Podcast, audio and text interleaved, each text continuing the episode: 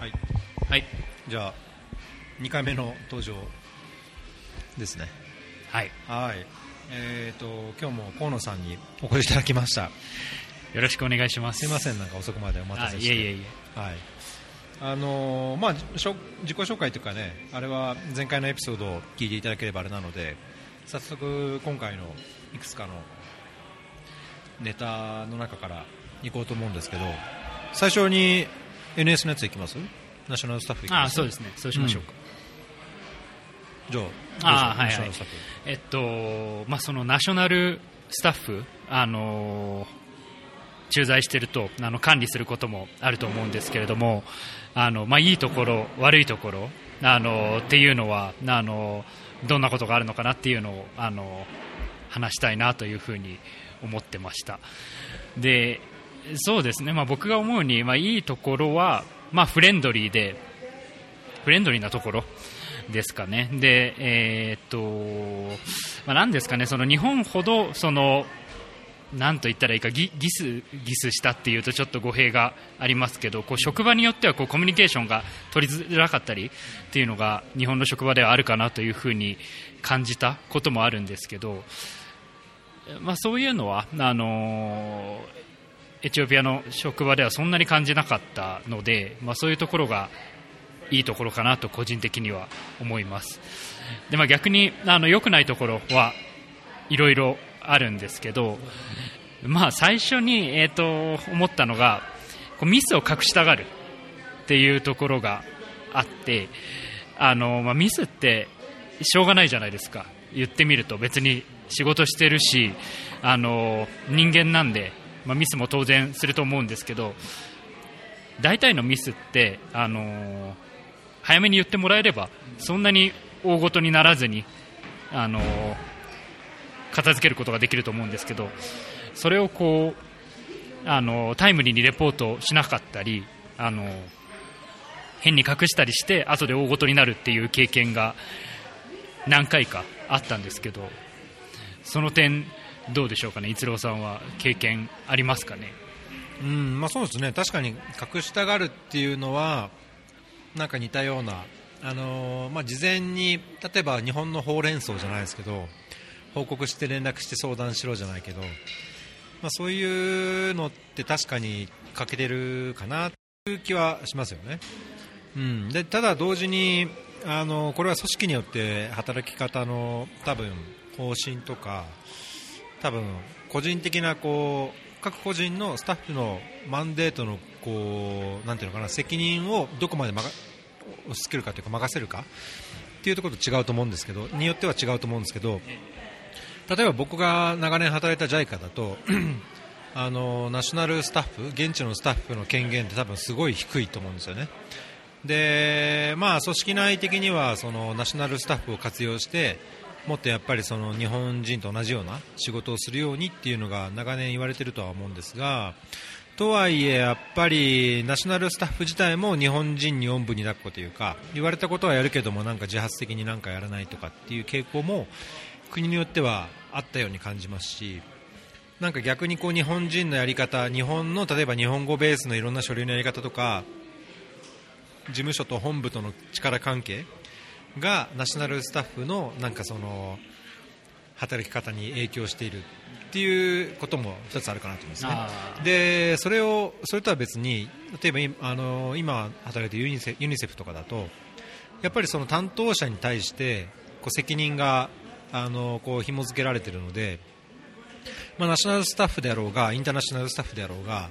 その人のマンデートっていうのがはっきりしていてこの仕事はこの人の仕事だからそこで失敗が起きたらその人の責任みたいな、まあ、非常に分業化というか、あのーすごいアウトプットスペシフィックに、まあ、こう分業化されていると思うので、まあ、そうなると、あのーやっぱりそのナショナルスタッフ自身も自分の PR その年次評価をちゃんと良くするためにパフォーマンスを良くしなきゃいけないし、まあ、違ったまたインテインセンティブがあってまたこうなんだろうなプロアクティブにやってると思うんですね。でそういう違いを踏まえた上で例えばその問題を隠したがるかどうかっていうのがどうかっていうとうーんまあ往々にしてまあ、偏見かもしれないけど往々にして、まあ、貧困国とかあるいは一般的にガバナンスが低いと思われるいいわゆる途上国の傾向としては、まあ、そういう責任を隠したがるというかうやむやにしていくあるいは問題を隠すみたいなのはあるかもしれないですね。うん、うん、なるほどなるほど。そうですね。そうそう。あのーまあ、なので、その部分っていうのはあのー、私がガンベラにいた時は前回のあのエピソードでも言ったかなと思うんですけどこうチームを作っていくところっていうのに自分なりにすごい力を入れたつもりだったんですね。で、まあ、後半はあのそういうのがだいぶなくなってあの良かったんですけれども前半はやっぱりそこであの結構苦労してあの普通に言ってくれたらあの割と早く解決してたことでも結構時間かかっちゃったなっていうのがありましたね。あとは分からないことはもう分からないでいいっていうのはすごい言いましたね。あの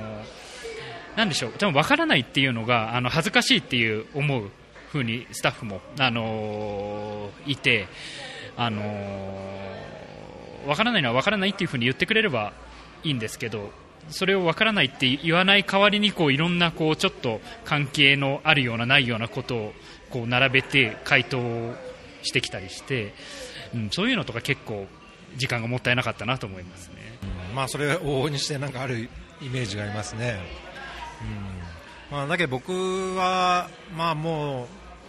年を取ったからなのか分かんないけどなんていうのかな多分組織として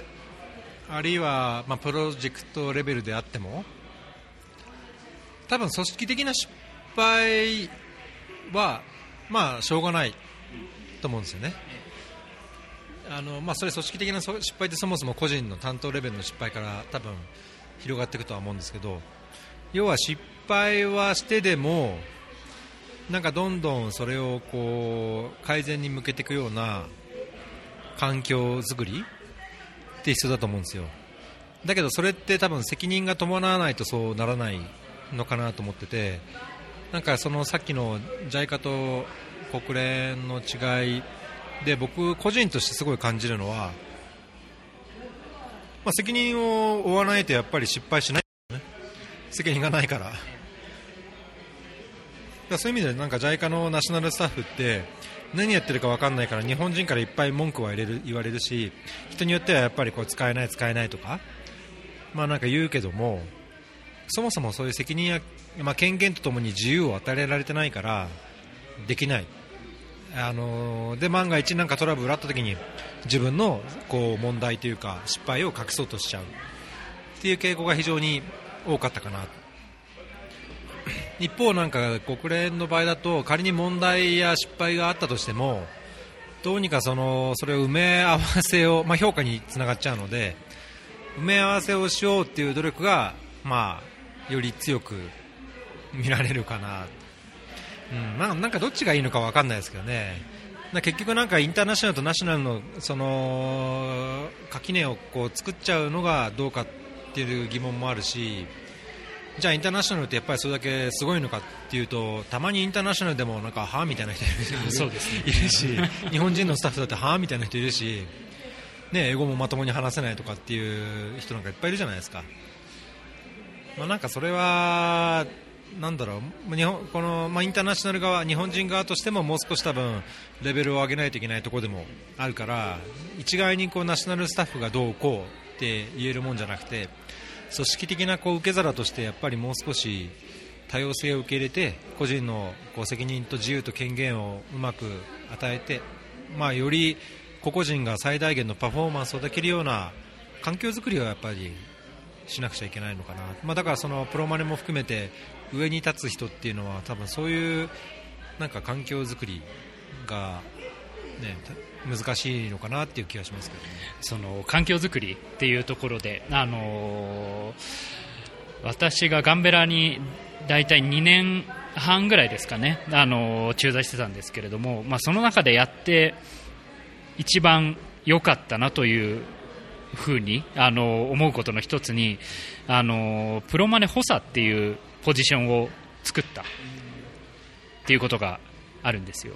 でそれまではあのー日本人のプロジェクトマネージャーがいて、えー、とその下にあの管理職はいないであとはもう各担当だったんですね。その、えー工事監督とか会計担当とかロジ担当とか。でそうするとやっぱり全部の意思決定があのインターナショナルスタッフが意思決定をするし、まあ、そのこと自体は最終的に意思決定するのはインターナショナルスタッフだっていうのは変わらないんですけど、えっと、僕の代でやってよかったなと思うのがそのプロマネ補佐にエチオピア人をあの配置してでしかも外部から取ったんじゃなくて内部の人を昇進させたんですよ。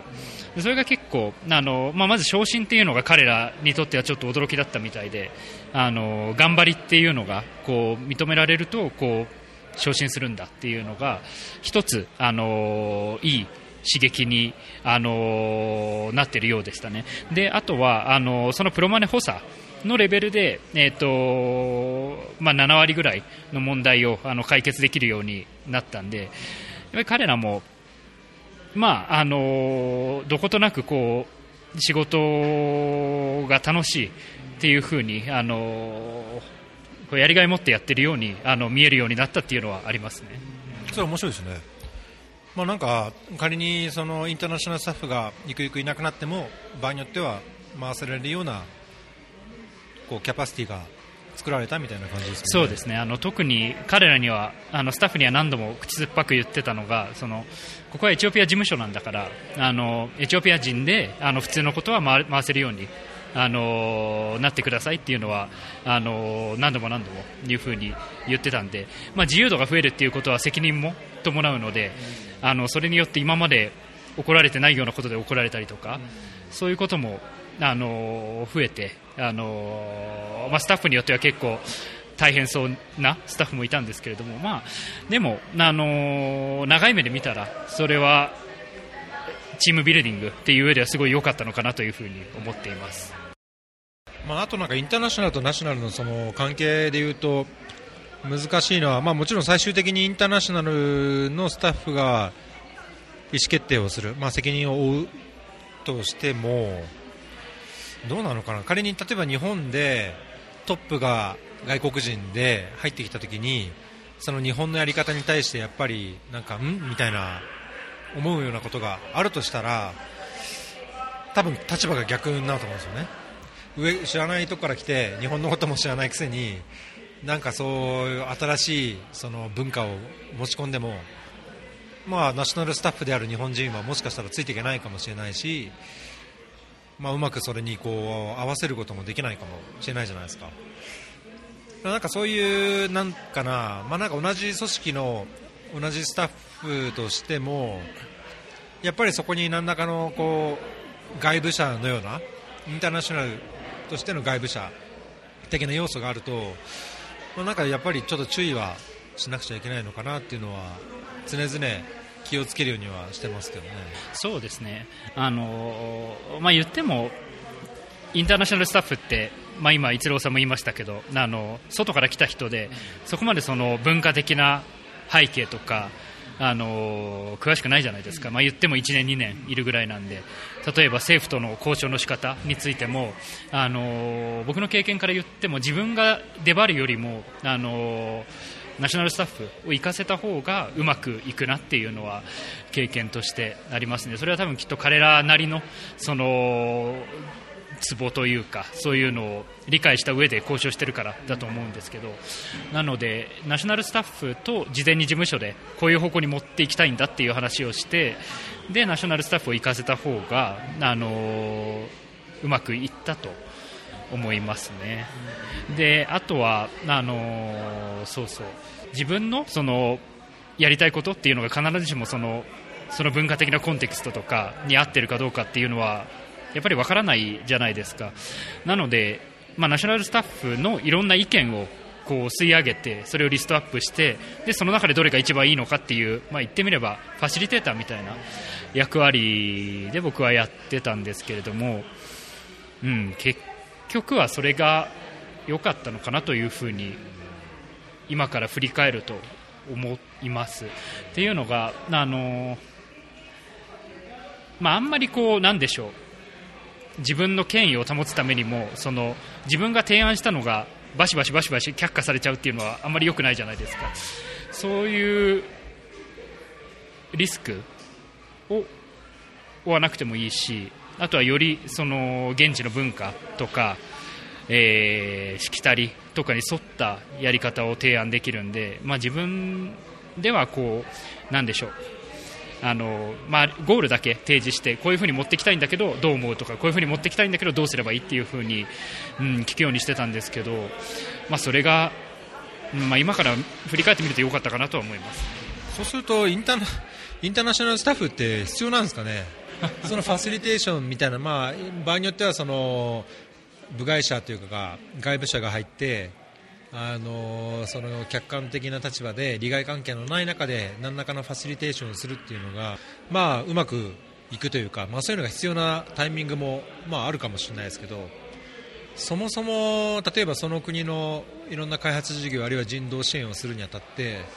インターナショナルスタッフってどこまでやっぱり必要なんでしょう、まあ、難しい質問ですよね。その欧米の NGO とかを見てるとむしろそのインターナショナルスタッフはあの派遣しないところが多いですよね、それで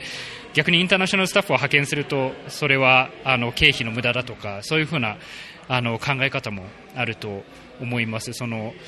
以前あのチェコから来てるうちの団体のあのチェコ事務所のスタッフと話したんですけど、まあ、チェコとかはそういう考え方を持っていてなのであのインターナショナルスタッフをあの駐在させるということは基本的にはないそうなんですね、まあ、なるほどなとあの思った反面じゃあ今、イチローさんの質問にもありましたけどじゃあメリットは何なのかっていうふうに言うと一つあるのはガバナンスですかね、その事務所のガバナンス、その公公正に、えー、スタッフを扱うとか、あのー、フェアに、あのー、スタッフをに責任を問うのであればそうやって問うとか、うん。まあ、あとは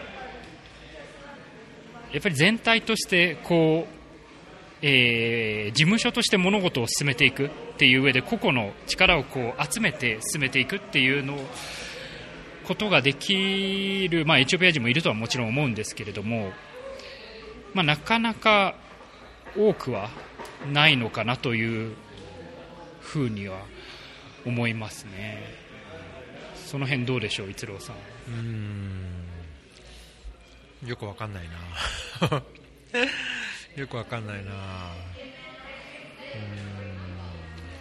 うん。いや多分いろんなコンテクストにもよると思うんですけどまあそれはコンテクストっていうのはそのガバメントとの関係とかガバメントが担っている役割をどこまでそのちゃんと実行しているか。例えばエチオピアのその人道支援のコンテクストでいうと国内避難民に対してそのヒューマニタリアン・プリンシプルその人なん人道支援の原則にのっとって例えばあのいろんな災害やあの民族紛争によって自分の家を追われた追われてどっかにその被災して逃げた人人に対しては強制的に返しちゃだめですと。ちゃんと安全を保って自分たちの身の安全を確保してから個人の意思に基づいてあの帰還してもらってくださいっていうプリンシプルがやっぱりあるので、まあ、そのインターナショナルのスタッフとか、まあ、支援機関としてはそれをやっぱり遵守するのが原則だと思うんですね。ただ例えばエチオピアみたいに政治的な理由からとか何らかのそのあのこう内部の理由があって強制的に返すっていうことがあることもあるので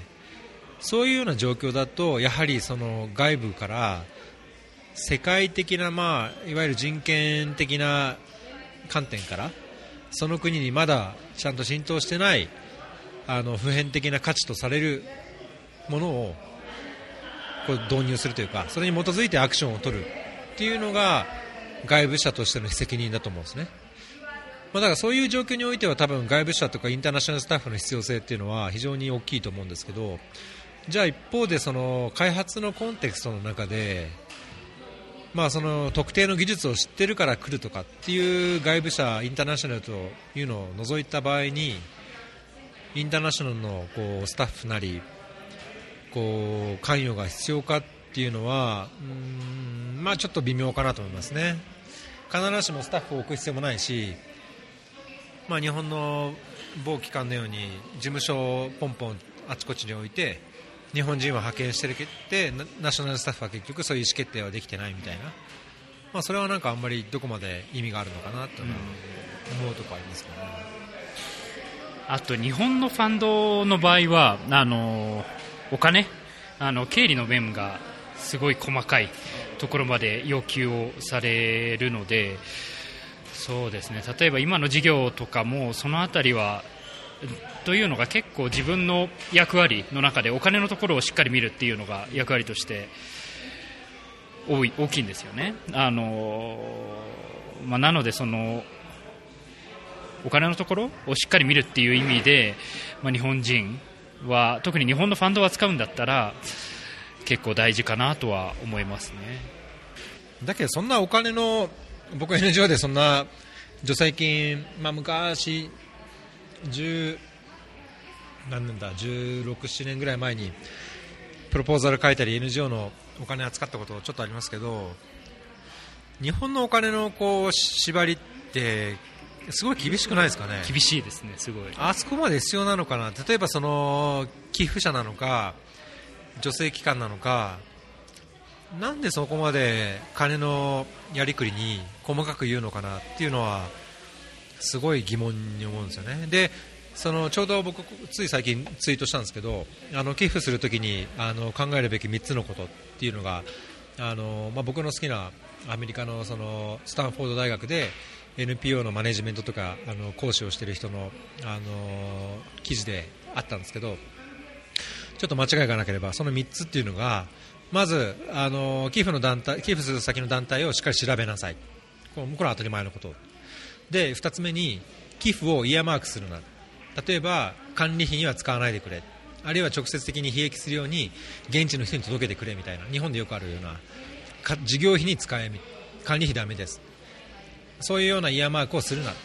例えばもうそれが1000円だろうが10万円だろうが100万円だろうが寄付するとか、あのファンディングするんであればその団体の計画とあるいはその状況に応じて自由に使わせるような寄付をすべきというのが2つ目。で3つ目なんだったっけな？3つ目はあ寄付するちょっと忘れたけど、まあ、ちょっと小ノーツに貼りますけどなんかもっとそのもっと時間を使えみたいなことだったと思いますね。調べたりあるいは寄付した後のそのフォローアップをしたりとかもっとコミットメントを高めてなんか寄付者として時間をもっと使えみたいなことだったと思うんですけど、まあ、それは僕はすごい共感するところがあって、まあ、日本のその助成金とか、まあ、NGO が使うお金に対して日本のお金だから日本人をスタッフして会計しっかり管理して会計報告しろみたいな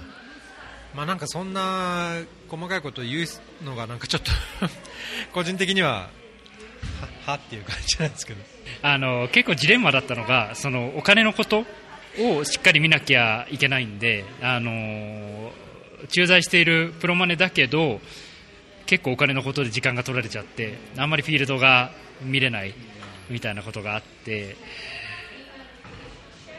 そんなに厳しくなかったらよかったのになっていうのは思ったりしましたね。いやお金は本当思いますね。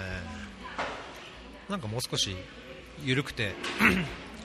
いいと思うんですよね、ちゃんとその報告して仮にインパクトを出せてるんであればそれはいいし仮にインパクト出してないんであれば何が問題だったのかを評価すればいいわけだし最初から何パーセント管理費は何パーセントまでですじゃなくて管理費をこう上げることでもしかしたらその手厚いフォローができてあの大きなアウトカムとかインパクトが実現できるかもしれないし、もうなんかそれは実証的に管理費何パーセントの場合は効果が高いっていうのがあれば別ですけど、ないんであれば、うん、なんか いちいち会計のレシートとなんかあれ、ね、やりくりで時間を取られるのがよなんかすごいもったいない気がしちゃいますね。うん、そうですね。あのさっきのチームビルディングの話に戻りますけどそのイスローさんって管理してるスタッフっていうのは何人ぐらいいるんですか？管理、まあ、一応 LINE でいるのはえー、1、2、8人ぐらいかな。でその直接的に8人で、まあ、間接的にあと何人かみたいな感じでそのチームをこう強くする上に上でこんなことをしてるとかっていうのがあったら聞きたいんですが。チームを強くする上で。うーん、まあ、自分の考えははっきり伝えるのは一つですけど、まあ、僕はやっぱり自由にやってもらって要はあのプロアクティブに自分からこう率先してアクションを取るとか問題を提起するとかあ、まあまあ、僕とかに対していやなんでこうしないんだみたいな提案も含めて、まあ、自分でやっぱり考えてアクションを取るっていうような方向にするのがまず一つかなっていう気はしますね。まあ、そのまあ、いわゆるこの前のオーナーシップというかコミットメントみたいな話と関係あると思いますけど自分のマンデートはこうで自分はこれまでの経験からこう考えてこうやるんですっていうのが言えないんだったら、まあ、いても意味ない気がしちゃうから、まあ、そういう自分らしさを出せるような環境づくりをする。ただ最低限こう守ら守られるべきものを TOR でちゃんと確認しておくみたいな。そんな感じですかね、僕結構よくあの部下には失敗をさせるんですよね。で失敗から学んでもらうようにっていう風にやっててあの大抵のことって失敗してもまあリカバリーできるじゃないですか、まあ、なので本当に失敗できないっていうこと以外はあの失敗しそうだなと思っても結構そのまま失敗させてでそれが終わった後に失敗した後にこう話し合いの場を持ってどうしたらよかったのかっていうのをあの話すようにはしてますね。あの失敗する前にあの言っちゃうとなんていうか、まあ、人によってはおせっかいっていう風に思われちゃったり分かってるよっていう風に思う人もあのいてでも実際は分かってるよって言いながら分かってなかったりするんですけど、まあ、そういうところをはっきりさせるためにもこう、うん、一度失敗させるっていうのは積極的にやってます。なんか子育てみたいですね子育てみたいな、うん。まあ、僕はなんかそこまで懐は多分深くないんで、まあ、ついつい言っちゃう時はあるんですけど。なんかこのナショナルスタッフを扱ってると、まあ、やっぱりその実際の現実というかその国の現場のこうリアリティを感じる局面でもあると思うんですけど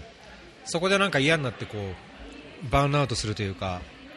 逃げ出したくなるというかもうやってらんねえみたいな思うことなかったですか？ありますあります。あの、まあ、割と頻繁にありますね。で自分の中でこう気づくのはあのスタッフに対するイライラがすぐにこう溜まっちゃう時。そういう時はあちょっと自分疲れてるんだなっていうふうに思ってあのアジスに上がってくるようにしてますね。そのアジスで仕事作ってでアジスに上がってきてでまあちょっとあの現場からちょっと離れてリフレッシュしてでそれで戻ってで、まあ、もうちょっとあのスタッフを許せるようになって戻っていくっていう、うん、ようなやり方でしたね。じゃあイライラの解決法はそこから離れる？まあそうですね。あの、うん。まああるいはそのスタッフの成長を見れた時とかはその留飲が下がるような時はありますけど、まあ見れない時も結構あるんで、そういう時は一旦現場を離れて、あの、クールダウンするっていうのは、うん、一つ効果的だったかなと思います。なんか今まで、まあね、どんないろんな人生の局面においてもうついついこう燃え尽きるというかなんか今までやりがいを持ってたものがなんか急にこう火が消えちゃうみたいなことってないろんな局面で、まあ、勉強もしかりあるいは友達関係でもしかりいろいろあると思うんですけどこの開発、まあ、あるいはその人道支援とか難民支援の現場でそういうもう本当火が消えちゃうようなことってなかったですか？あの火が消えるとはちょっと違うんですけどその自分が国際協力をやってるのが偽善かなっていうふうに思ったタイミングがあってでそのもうそれを考え出すと結構そればっかり考えてしまう時期はありましたね。今から思い返すと、まあ、そんなにストイックにならなくてもよかったんじゃないかなとは思うんですけれどもまあ、そういう思いがすごいあってでそれで一旦国際協力から離れたっていうことはありました。じゃあやっぱり、まあ、ある意味その時はバーンアウトしてちょっと距離を置いて まあ考え直して見直してみたいなそういうタイミングがあったそうですね。でそれをやってよかったなと思うのはあのまあ、その国際協力の仕事を辞めて、まあ、営業職を北海道でやってたんですけれども、まあ、やっぱり離れるとすごいやりたいなっていう気持ちが湧いてきてでパートナーとかもすごい調べたりして で結局あやっぱり自分はこの分野の仕事が好きなんだなっていうふうに確信をして戻ってきたということがありました。いやそれすごいよくわかります。僕も一回離れようとしたんで、まあ、半分離れたような時があったんで まあなんかみんな多分程度の差はあれそういうのはあるんでしょうね、まあ、それが休暇としての距離を置くなのかもう本当に仕事として一瞬こう間を空けるなのか、まあ、程度の差はあれ多分そういう一瞬疲れてちょっとなんだろう気持ちを整えてみたいな、まあ、そう考えるとねあの多分今関わってる人もこれから関わる人もなんかあんまりこう根を詰めすぎるよりは気楽に離れたい時があったら離れた上でまた帰ってくればみたいな。あのまた離れることであの例えば僕の場合なんてそうだと思うんですけどこうある意味自分のなんでしょうまあ、雑念が消えるというかやっぱりこれがやりたいことなんだっていうふうに確信した後に帰ってくるともう以前悩んでたことで悩まなくなるんで、まあ、そういう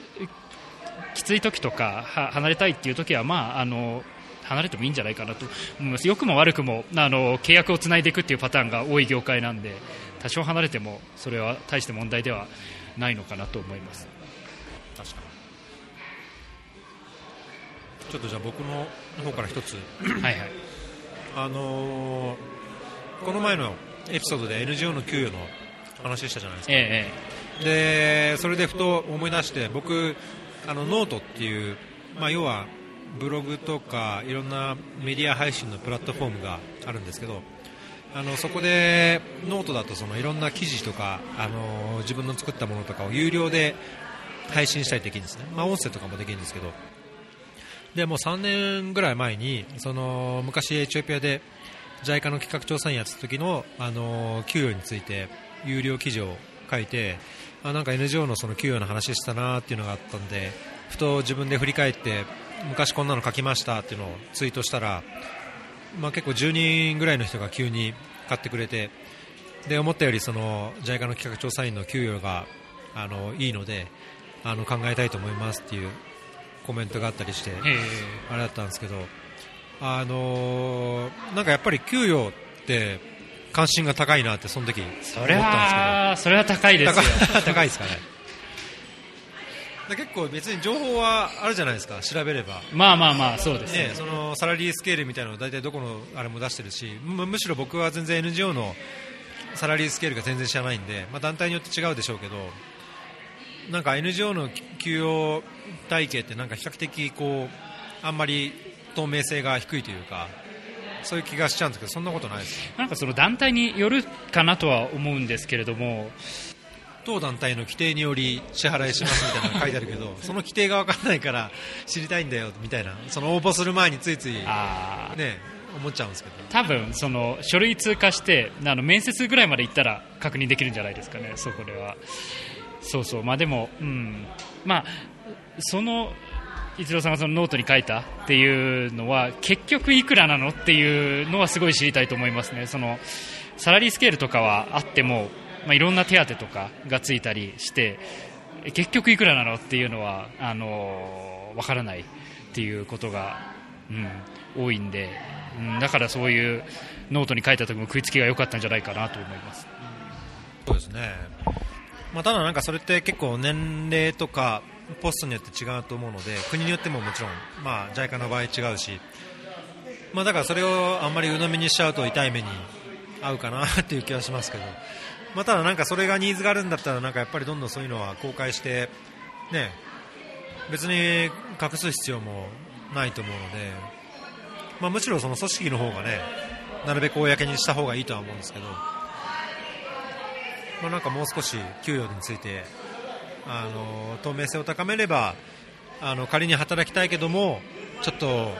なんかわからないからあの今の仕事を辞めてまでできないみたいな人に対してはこう少し背中を押すようなことになるかもしれないし、まあ、多少の安心感が、ね、いやこれ3年の契約で仕事行ったけどもう次の定職ないしっていう人がいやこの3年でこれだけ稼げるんだったら、まあ、とりあえずチャレンジしようかなみたいな、まあ、そういうようにもう少し、あのー関わる人とかステークホルダーを増やすっていう意味では透明性を高めた方が、うん、いいかなっていう気がするんですけどね。そうですねあのやっぱりその辺が分かった方があのーその道に進むにせよ進まないにせよこうはっきりすると思うんですよねであのー、うん、その給与とかがネットで透明になっていればいいですけど結構なってないことも多いのでその辺が応募しようかなどうしようかなって思いうふうに思っている時ぐらいにあのクリアに確認できたらあの行く人はもっとモチベーション上がってあの準備できるだろうし、まあ、行かない人は別にあじゃあいいやっていうふうに なるだろうし、うんまあ、いいその方がいいかなとは思います。それがその給与のあ例えば僕がその前の仕事でどんだけもらってたかっていうのを300円で販売してるんですけどそ300円で買うことに対しては高いですかね？そもそも有料で売るべきじゃないですかね？どういやいいんじゃないですか？特に特にこんな世の中というか情報が探しても見つからないような時もありますから。ちなみにそれって300円払うっていう決断をする前にあの何が手に入るっていうのは分かるんですかね？まああのーその導入のところで多少は書いてますけどうんそうですね。どこまではっきり書いてたかな。まあ、僕がもらってた給与を公開しますみたいな感じで返したような気がするんで、まあ、実際、給与として手当としてどんだけ総額もらってたかっていうのを書いてるんで、まあ、多分分かると思いますけどね。あの予想してた通りの情報が手に入るんだったら全然あの300円払います。だって300円ってスターバックス行ったら300円ね。だから、うんまあ僕はえみたいなもんかなと思っちゃうんですけど300円、500円。もうそれで僕もそのいろんな有料の記事とかあのマガジンを300円、500円出して買うし、まあ、つまんない記事もあればあ面白いなっていうのもあるけど、まあ、それは、ね、300円、500円ってなんだろうもうチップであげるようなぐらいの金額じゃないですか。まあ、それにあの情報によっては特に給与なんてそういうところが大きいと思いますけど1時間調べてもそんなに思ったような答えにたどり着けなかったりとかもあると思うんで、まあ、300円だったらなんかもう自分の1時間の労力とかを考えたら300円払って情報が手に入るならその方が全然ありがたいですけどね。いやまあ、ちょっとこれからせっかく今回 10, 10人ぐらいの方に買ってもらったんでもう少し今の給与とか今の待遇とかも含めてあの情報をこうもう少しアップデートしようかなと一回一回買ってくれた人はその記事が更新されてもその記事はいくらでも見れるんですよ。ああなるほど。だから、ね、買ってくれた人にもう少しそのいやもっとこういうこと知りたかったとかっていう反応があれば知る限りはこう分かる範囲でこうもう少し情報をインプットするとか、まあ、まあそうすれば単に買っても終わりじゃなくてその300円でさらにこうあの知りたい情報にもアクセスできる可能性もあるっていう意味では、まあ、なんか買ってくれた人とはこう連絡を取ってあのさらに必要なものをね提供できればまあそうそう双方こうウィンウィンかなっていう気はするんですけどね。それいいですね。例えば買ってじゃあコメントであのこんなのも知れたら嬉し嬉しいですみたいなことを書いたらそうそうそうそうその記事を更新してくれる可能性もあるってそいうそうそうそう、う。ん、分かる範囲で、まあ、知らないことはやっぱ書けないし、あのーなんかこう噂で聞いたけど分かりませんっていう程度のことをどこまで書くかっていうのはちょっと難しいところですけど、まあ、自分の経験と知ってる範囲においてはこうですっていうのは、まあ、いくらでもね追加で言えるところはあるので、まあ、本当にこういうのが知りたいですっていうニーズがはっきりするんであれば分かる範囲のことが、まあ、そこからさらにできるかなっていう気はしますよね。ぜひぜひ。あの私も買いたいと思います。えあ本当ですか？300 円しますけどみたいな。そうですね。あとどこ行こうかな。うんとその開発ワーカー男子とか女子とか NGO 男子女子の話から結構、あのー女性の方で関わっている方の話でよく聞くのがその開発に携わる上での人生設計。あ例えば、まあ、女性だと、まあ、結婚して場合によっては出産を考えるタイミングがあってっていうのがあるけども、まあ、日本人の場合例えば女性が仕事で出る場合についていく可能性が低いとかパートナーが外国人であればなんかこう来てくれることも多いみたいな話はよく前も聞いたんですね。でその、まあ、NGO から今これから、まあ、広く開発ワーカーとして携わっていこうとする河野さんのその人生設計的にキャリアプランとしてその難しさ例えば結婚を考える上での難しさとか仕事がこういろんな国に転々として数年ごとに回る可能性があるという難しさとか、まあ、なんかそういう人生設計のこうなんか考えみたいなのがもしあれば共有してもらえるとなんかいいかなと思うんですけど。人生設計ですね、まあ、人生設計ってあの特に現地にいたりするとすごい難しいなというふうに感じたあのことですねっていうのが設計するってこうある程度先のことを考えて、まあ、設計するじゃないですか、まあ、当然ですけど。でそういう時にまあ、現場で働くっていう仕事をやってると、まあ、言ってみれば世界のどこに行くかわからないじゃないですか。で多分日本っていう可能性はあんまりなくて、まあ、アフリカなのかアジアなのかアフリカなのかどこなのかそれが、えー、とどれぐらいハードシップなところなのかとか、えー、と配偶者が帯同できるところなのかとか教育はあるのかとか医療はどうなのかとかあるんであの設計をしようと一時期思ってたことがあるんですけど結論としてあまり考えてもしょうがないなっていうふうに思うように最近はなりましたね。でただ、まあ、自分の希望としてはあの、まあ、将来そのパートナーと一緒にあの住めたらそれが一番自分にとってはいいと思うしあとは経済的にもいいと思うんですよね。その、まあ、家賃とかあのダブルで払うよりはあの一緒になってあの払ったりするの生活費もそうですけどなので、まあ、そういう一緒に住める方向でいけたら、まあ、そういう認知であれば一番いいなというふうに思います、仮にそのパートナーの方とか、まあ、今後パートナーになるかもしれない方が国際協力とかそのアフリカ生活あるいはその日本を出ることに対してこうなんかすごいハードルを持ってるとかあるいはなんだろうな数年ごとにこう転々とする生活転勤族みたいな生活が嫌だって思うかもしれないじゃないですか。そういうのに直面した場合って何を自分の中で優先するとかどういうような折り合いをつけていくみたいなまあそれ設計の一つなので多分考えてもしょうがないとは思うんですけど自分の意思としてはどうあったらいいとかっていう希望は持ってます？まあ、できるだけついてきてくれるようにあの説得すると思うんですけどそれでも嫌だって言われたら無理に連れては来れないですから、うんまあ、そうなったら、まあ、別居婚の道を探るしかないかなとは思いますよね、まあ、それで、あのカップルとして持続していけるかっていうのがまず一つの大きなポイントですけど、まあ、年に会うのがその数回になっても、あのその形でお互い大丈夫なのであれば、うん、まあベストではないけどいいかなとは思います、仮にじゃあ、まあ相手、まあ、パートナーの人が日本にベースを置くんじゃなくて同じようにこの業界で働きたいって思ってた場合その相手の仕事に自分が辞めてもついていくとかそこら辺のこうあのバランス感覚みたいなそこはどうどんな感じですか？あの場所によるかなと思いますね。そのまあむしろ途上国とかにあのパートナーが行くんだったらむしろ自分も別にそこに行ってそこで仕事を探すとかは全然ありかなと思いますしさっきも言いましたけどあの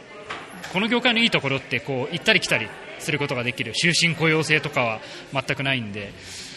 なので途上国であればあの向こうが相手がこっちに来たくないっていうんだったらこっちが向こうに行けるかなっていうのは考えてもいいかなとは思います。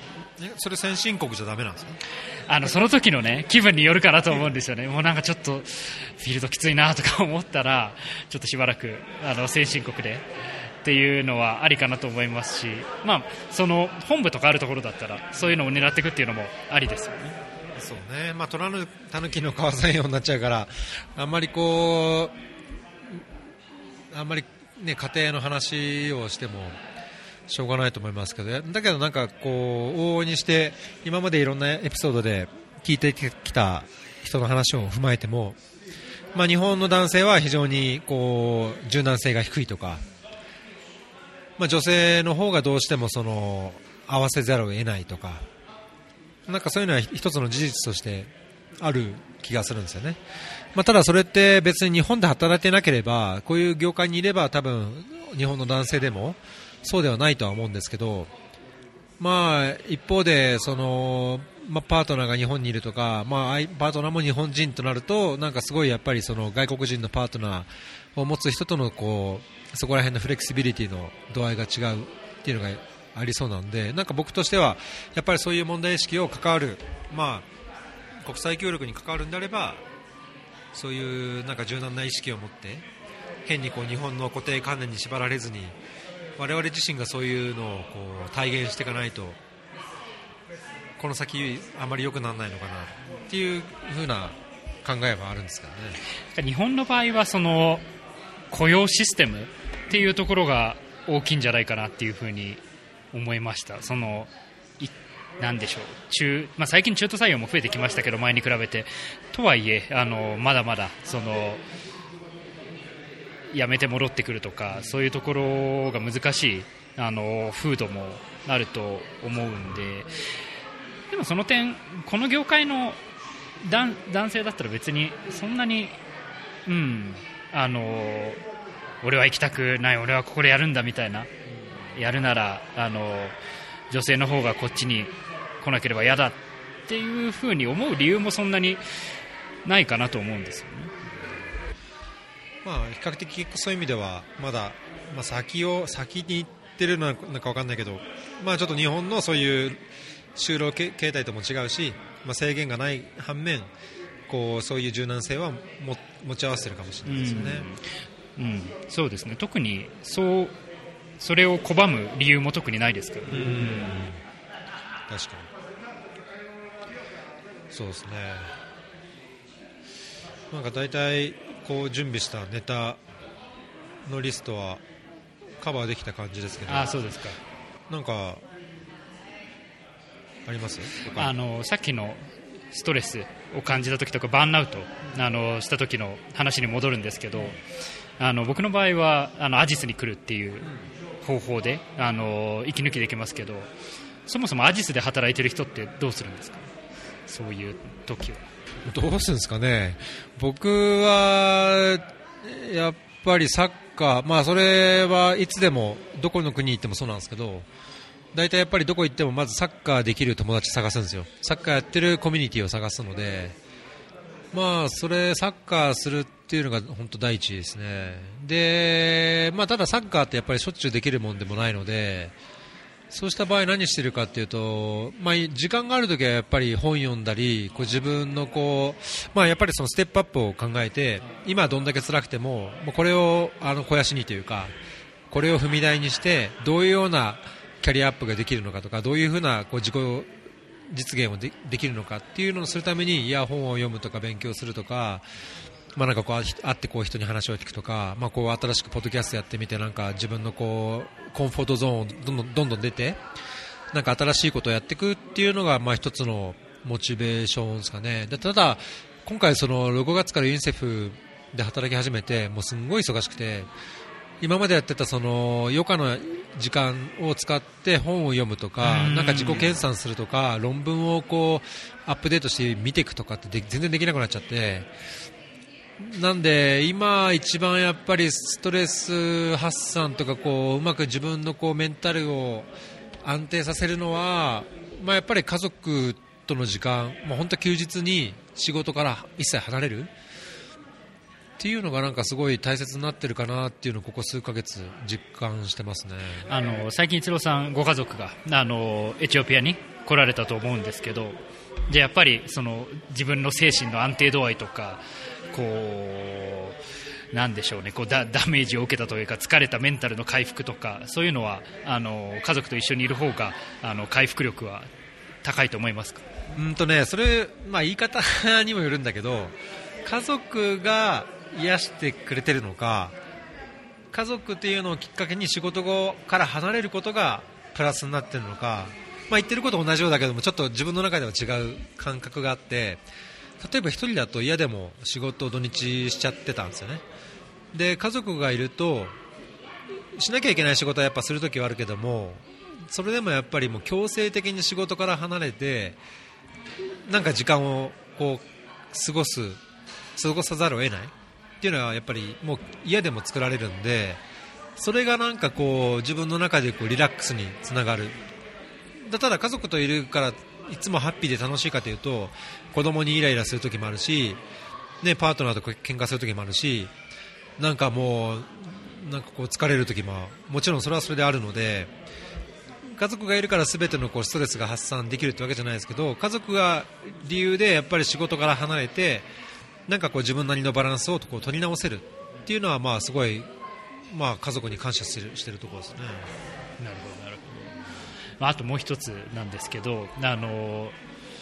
特に UN なんかにいるとその自分をすでに自己自己研鑽をしてあの勉強をしていかないとこう残っていけないみたいなことを聞いたりもするんですけどあの一郎さんの周りにいる人たちやっぱりそういう勉強をしたり自分を磨いたりそういう努力をしていると思いますか？人によるかな人によるし僕、多分そこまであのすごい個人的に分かってるスタッフって多分限られてると思うのでそれがどの程度なのかは正直分かんないですね。ただ、やっぱりその3年から5年して次のポストを探さなきゃいけないとかその今あるアサインメントの中でちゃんとその人事評価で結果を出していかなきゃいけないっていう意味では何らかの自己研鑽はあると思うんですねただそれってその自己研鑽が必ずしもそのプラスアルファの自己研鑽なのか与えられているアサインメントを十分満たすだけの自己研鑽というかまあ努力なのかっていうのは多分人によって違うかなと思っててあのすごい明らかにやってる人ってやってると思うんですよただそうしないと仕事がなくなん取れていかないのかちゃんとポストを確保できないのかっていうのはまだ半年いた限りではちょっと分かんないですね。あのガンメラで取材してて1個ストレスだったのがあの忙しい時は結構忙しくてなかなかその勉強の時間とかがあの取れなくなったっていうのがあって、まあ、特に会計のですね収支報告書なんかをやってる時とかめちゃくちゃ忙しくてであの勉強ってリズムあるじゃないですか。その毎朝何時に起きて、えーと、これとこれとこれをやって仕事が終わったらこれをやるみたいなあのリズムが続いている時ってこうその波に乗ってできるんですけどそのリズムが途切れてから結構勉強できなかったなっていうふうに思うんですよ。でそうそう。それがまあそれが結構ストレスではありましたね、僕もそれすごいあの共感するところですね。僕もやっぱりまあ、特に家族、子供がいると自由な時間って子供が寝てる時なんですよね。で、まあ、子供が寝てる時って夜になると、まあ、晩飯の時に酒飲んじゃうと全然効率上がらないし結局自分もやる気なくなっちゃったりするしじゃあいつやるかというと朝なんですよ。だから本当子供が生まれて、えー、っとちょうどもう5年ぐらい前ぐらいかな。あの僕 distance learning でマスター、はいはい、2, つ2つ目のマスター取ったりしたんですけどその頃からもう朝4時に起きて、まあ、ちょうどその前あの主婦してたんで子育てしてる時も自分の時間作るために朝飯作る前にあの1時間早く起きて読書とかしたんですね、まあ、その習慣がすごい体に染みついたんで朝4時ぐらいに起きてその4時から5時あるいは4時から6時の間だけ自分のやることをやりたいことをあの計画的にやっていくっていうのがずっとやっぱ自分のリズムだったんですけど今回その来てから全然しなくなっちゃったんですよ。だからそこがね本当おっしゃる通りなんかすごいリズムが崩れたというかなんかこう一度その自分の中でのこう目標とその目標に向けたこう一歩一歩のこう日々の積み重ねができなくなった途端にいろんなところでこう歪みが出てくるというか多分たもしかしたら単に精神的な問題なのかもしれないですけどすごいなんかこうバランスが崩れたっていうのはありますね。あとその仕事終わりのその勉強に関してもやっぱモチベーションが違うんですよね、朝、まあ、5時からやって仕事をバッと終わらせてでそそその状態ってこうなんでしょうね。もう今日頑張ってるからこのまま夕方も頑張るぞっていう風にできるんですけど例えば朝やってないと で仕事終わって、まあ、なんかもう今日はできてないからもういいやっていう風になっちゃって、えー、いや僕も多分そう似たような感じですね。できてる時って多分どんどんどんどんできていくんだけどそうなんです、なんかどっかでつまずくともうなんかもう簡単にくじけるというか。そうなんですまあ、なんかそういうモチベーションを保つっていうのは難しいですね、その時間時間管理とか、まあ、どうしても仕事でこう左右されたり影響されることはあるのでそういう時にちゃんとなるべくこうブレ幅を少なくして自分なりのペースを保つっていうのが多分精神衛生上も長期的なこうキャリアアップを考える上でもいいのかなと思いますね。仕事はあの定時に切り上げる方ですか？僕は基本的に定時ですね、うん、その例えばその、まあ、でも量があるじゃないですか仕事量は。それはあのスタッフに振ってそれをやる。やり終える。それとも別にやり終えなくても essential な部分だけ終わってればよしとする。どちらでしょう？うんまあ、最近は essential なところもできてないんですけどもうあの僕はもう諦めるようにしてます。だって無理だもん、うん、無理。もう、ね、本当にそれでやり始めたらもう精神的にも肉体的にもバーンアウトします。いや本当にそうですよね、うん、本当はそこはある程度折り合いをつけてもうできないことはできない。っていうことで、まあ、そのさっきの家族が来る前の話もそうですけど家族が来る前僕やっぱり7時8時までやってホテルに帰ってホテルでもやって土日もやってみたいな仕事をしたんですけどまあ、それは最初のやっぱり新しい組織で新しいアサインメントを受けると最初のやっぱ3、4ヶ月ってどうしてもそうだと思うんですよね。昔、エチオピアに JICA の企画調査で来た時も最初の頃数ヶ月、まあ、半年までいかないかな。4、5ヶ月ぐらいは夜10時、11時までやってたし。だけど一度そこでも慣れて自分なりのこうペースと折り合いをつけられるこうなんていうかな感覚がついたらもう常に基本的定時でしたね。今も基本的にはもう定時に帰ります。うんいっぱい溜まってるけどもうしょうがないと。僕もなるべく振りまくるようにしてますね部下に。あの僕振ってもいないです。けどもう黙殺してるみたいな、ね、うん。なんか結局その量の仕事をなんとかやるために残業してもそこまで評価がじゃあややった分と同じだけ評価されるかっていうと必ずしもそうじゃないかなっていうふうに思うんですよね。うんそうそう。でどどちらかというと、あのー、まあ、なるべく定時で終わってでも仕事は なるべく振りまくってで、えーと、自己検査もやってっていう方が長期的には何でしょうね自分自身のその満足感っていうのにもつながるかなって思うんですよね。やっぱり仕事、まあ、仕事だけめちゃくちゃやるのもまあまあ、いいいいんですけど、あのいいんですけど結局、じゃあそれで2年例えば2年、3年経った後に、えっとまあ、全部はできなくてもこう自己検査をずっとやり続けた2年、3年ととにかくとにかく仕事だけできる限り打ち込んであとは何もない2年、3年だったら前者の方がいいかなと思うんですよね。まあ、バランスかなとは思うんですけどやっぱり自分がいた意義が組織としてあるいは事業として残った方がいいと思うので。まあ、自分だけあるいはその自己研鑽につながらなくても何らかのその効果やアウトプットがあるんであれば、まあ、そこは仮に自分の貢献としてやるべきところはあるとは思うんですけど、うんまあ、ただ、なんだろうな僕はやっぱりその消化できない仕事があるんであればそれはちゃんとはっきりそう残すべきでそれは結局人が足りてないなのかマネジメントとしてあの不足があるとかあるいはその担当の能力の不足もあるかもしれないですけどそれは無理してやっぱり残業、まあ、ある程度はする必要があるかもしれないですけど常にそういう、まあ、バーンアウトするようなところまで残業を強いたりあるいは人にそう振り分けなきゃいけないみたいなような環境が問題なんだという意識を組織として個人として持った方が健全なのかな。そしたらもう少し人を入れましょうとかスタッフをやっぱキャパシティビルディングしましょうとかもう少しそのアドミニストレーションのやり方をまあ簡素化しましょうとか,、まあ、なんかそういうようにつながらないと多分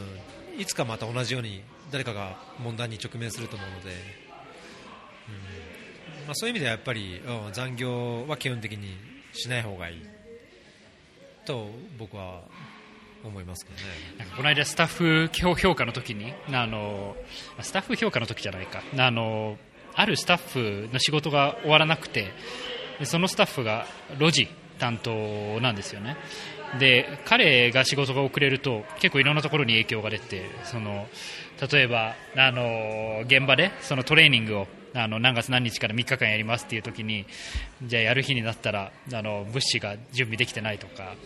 いうのが何回かあってであの、うん、でそのスタッフと話した時にあの別にスピードがあの今自分ができるだけのスピードでやっててそれでもう終わらないならあのちょっと残業しなきゃねとか言って でその後言った後にあやばいと思います。ブラック上司みたいになってるなと思って よくないなと思いました、まあ、難しいところですよね、まあ、僕はやっぱりそこも個人の判断意思があってしかるべきだと思うんですけど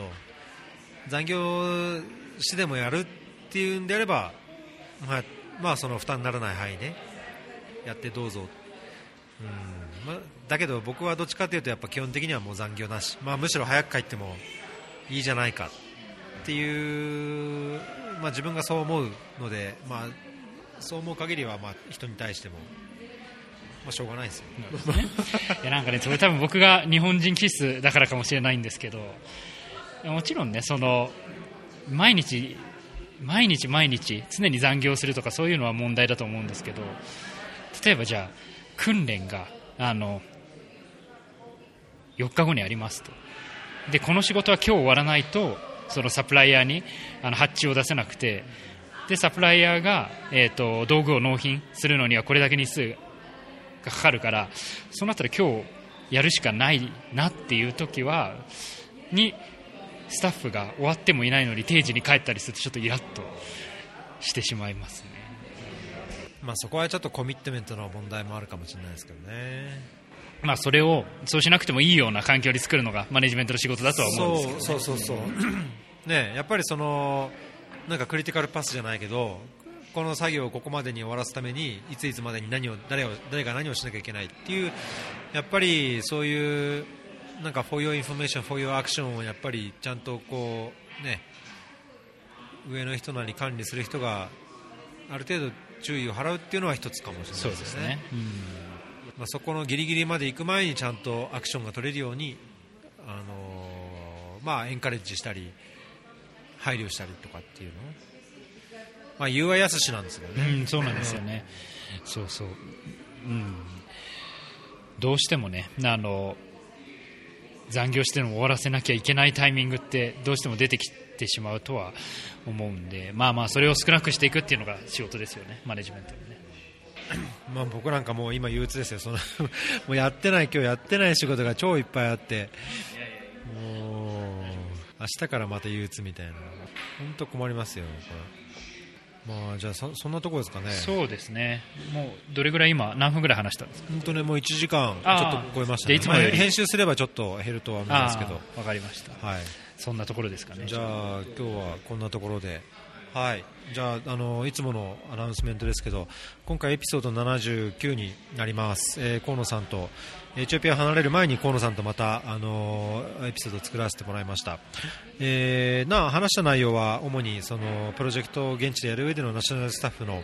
仕事ぶりをどうするかとかあと、まあ、開発ワーカーとか NGO スタッフの給与のそのニーズの高さとか、えーまあ、あとその開発ワーカーの、おまあ、人生設計バーバーンアウトしそうな時どうするかとか、まあ、そこら辺をいろいろ話したのでもしあのコメントやフィードバックや、まあ、いやそんなことは違う物申すみたいなのがあればあのツイッターで、えーハッシュタグフェアリー FM をつけていただくかあコメント欄に、えーお書きください。はいえーでこのおデータはあー fairly.fm スラッシュ79でホームページ上で確認できますし、えーポッドキャストお番組登録いただければ配信時に自動で、えー更新されます。すべ、えー全て無料ですので、えーどうぞ番組登録の方をお願いいたします。はい。じゃあ河野さんもう明日出発？そうですね。明日の夜出発ですね。じゃあもう金曜の夕方には日本。はい金曜の夜。クリスマス前に。そうクリスマス前。クリスマスは日本であの何ですか？イルミネーション。ホワイトクリスマス見ながら過ごしたいと思います。いいですね。なんかロマンチックですね。はい。じゃあ、えー、とお気をつけて、またなんか機会があれば、ね、はい、ぜひぜひ。あのエチオピア駐在の最後の方でこのフェアリー FM を知ることができてあすごい面白いなと思って結構聞いてます。で、えー、と2回ですかね。出させてもらってあの楽しかったのでもしまた機会があったら誘ってください。そうですね、スカイプできるようになったら、あのどこにいようが、まあ、広島からどっか、あの行った場合にも、まあ、時差の問題があるんですけど、まあ、時差時差的にこう収録がお互いできるようなタイミングになれば、まあ、週末も含めてできると思うので、はい。はい、今後もぜひよろしくお願いします。はい、どうもありがとうございました。どうもありがとうございましたたお願いします。はい